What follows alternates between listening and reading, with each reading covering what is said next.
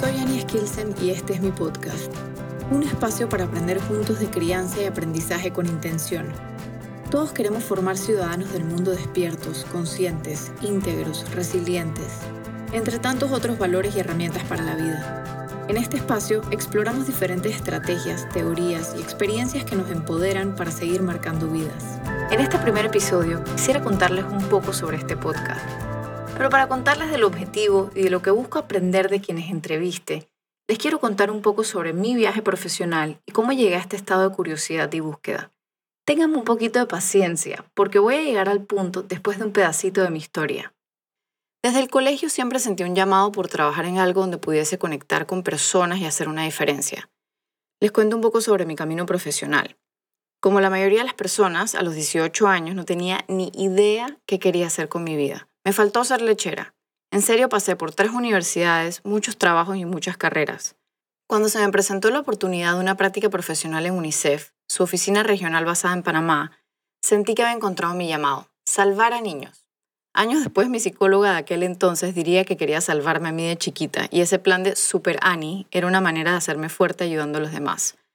Pero esa sería una historia para otro día. El caso es que sentí haber encontrado mi lugar en el mundo. UNICEF se convirtió en mi estrella norte profesional. Estudié relaciones públicas y ciencias políticas como herramientas clave, según yo, para trabajar en el Departamento de Comunicaciones de UNICEF. Además, siempre me gustó mucho la comunicación, así que esto parecía el combo perfecto. Cuando me gradué, estuve buscando mucho, mucho trabajar fuera de Panamá. Estaba muy interesada en esta vida nómada, pero tenía un pequeño obstáculo y es que me gradué en el ojo del huracán de la crisis del 2008. Además, conecté con un antiguo jefe de UNICEF y me ofreció aplicar para un puesto que se acababa de abrir. Era un trabajo de campo en la oficina de UNICEF Panamá. Era un híbrido entre trabajo burocrático de oficina y de terreno en Darien.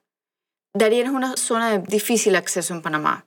Y bueno, esto sonaba ideal. Entre más difícil e inaccesible, más romántico y más impacto. Yo estaba emocionadísima. Parte del trabajo era ser liaison con Fundación Casa Taller ya que ellos eran los que implementarían el programa del terreno. Y bueno, arranqué, estaba fresquita de la universidad, con todas las ganas de cambiar el mundo. Super Annie a la marcha. Y bueno, amé Darien, la selva y todo el proceso de introspección y luto que pude hacer en mis largas horas de piragua a través del río Tuira. Otra cosa importante que me pasó fue que pude ver de primera mano el trabajo que hacía Fundación Casa Taller de tocar corazones y cambiar vidas de niños y comunidades. Esto realmente me movió muchísimo. Tanto que después de un tiempo me sentía como niña en vitrina, viendo toda la diversión pero desde afuera. Yo quería contar los cuentos y estar en el piso jugando con los niños. Y en vez estaba con mi pancarta UNICEF documentando experiencias, tomando fotos y llenando reportes burocráticos. En ese tiempo estaba leyendo The Fountainhead de Ayn Rand y esto hizo un pivote que me cambió la vida. En ese libro, Howard Work hace su trabajo arquitectónico porque ama lo que hace. Día a día ama lo que hace. Él aboga por no trabajar en función de algo, sino en función de lo que amas hacer. Y así cambias el mundo, porque enciendes tu llama y estás irradiando tu luz. Esto me impactó muchísimo, pero no les puedo explicar lo profundo que caló en mi vida. Además, el que lo ha leído, este o Atlas Shrugged, el otro famosísimo de Ayn Rand, sabe que demoniza a las ONG. Pero no estoy diciendo que estoy de acuerdo con todo. Que los haya disfrutado no significa que suscribo todo lo que ella promueve. Simplemente me movió mucho el concepto de buscar trabajar en algo que disfrutara el 80% del tiempo. Digo 80% porque siempre hay cositas que cualquier trabajo tiene que pues son parte de la tarea. Y este concepto también se amplificó mucho cuando leí El poder de la hora, The Power of Now, de Eckhart Tolle, que también me lo leí en esos largos viajes de piragua en el río. Con este cambio dentro de mí decidí que quería aventurarme a trabajar con niños. En ese momento lo interpreté así, pero hoy día entiendo que simplemente entré en una búsqueda de encender mi llama, nutrirla y vivirla. Disfrutar de un trabajo hecho con pasión. Y eso marcó el resto de mi camino y se ha convertido en una búsqueda permanente. Luego de ahí, continué a trabajar en un colegio como maestra y después a iniciar Campo Andú, con quien en ese momento era mi compañera de grado, Miss Caro.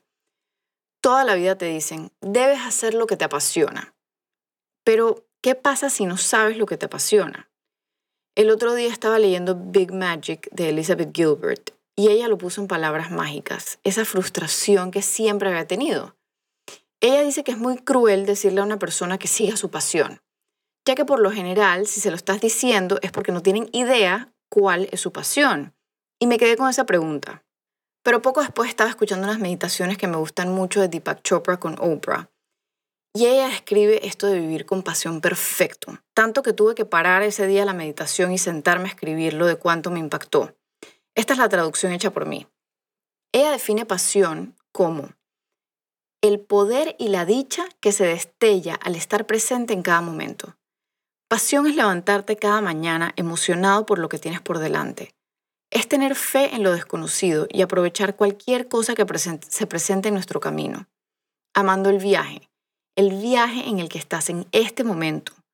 Todos nos ponemos metas y tenemos sueños, pero la verdadera abundancia, más allá de las metas que nos tracemos, es saber que este momento, este momento en el que estamos es perfección pura. Estás donde debes estar. Y elegir aprovechar la plenitud de este momento encontrando amor y oportunidad donde estás en este momento, es elegir la manera más poderosa de vivir, ya que te cuadra perfectamente como conductor de tu propio viaje y por supuesto de tu destino. Como dice el poema Invictus, yo soy el maestro de mi fe, soy el capitán de mi alma. Cierro comillas. Esto que dijo Oprah me marcó muchísimo porque así elijo vivir. Elijo vivir amando el ahora, para mí esto es vivir con intención. Por mi naturaleza y mi historia, mi intención es despertar conexiones humanas y conciencias. Hoy día mi trabajo es soñado. Tengo un campamento para niños que se llama Campo Andú, donde puedo capacitar staff para inspirar y conectar. Esto me ha llevado a trabajar en educación y liderar equipos de personas para que ellos logren ese despertar y conexiones humanas profundas con sus campistas y estudiantes.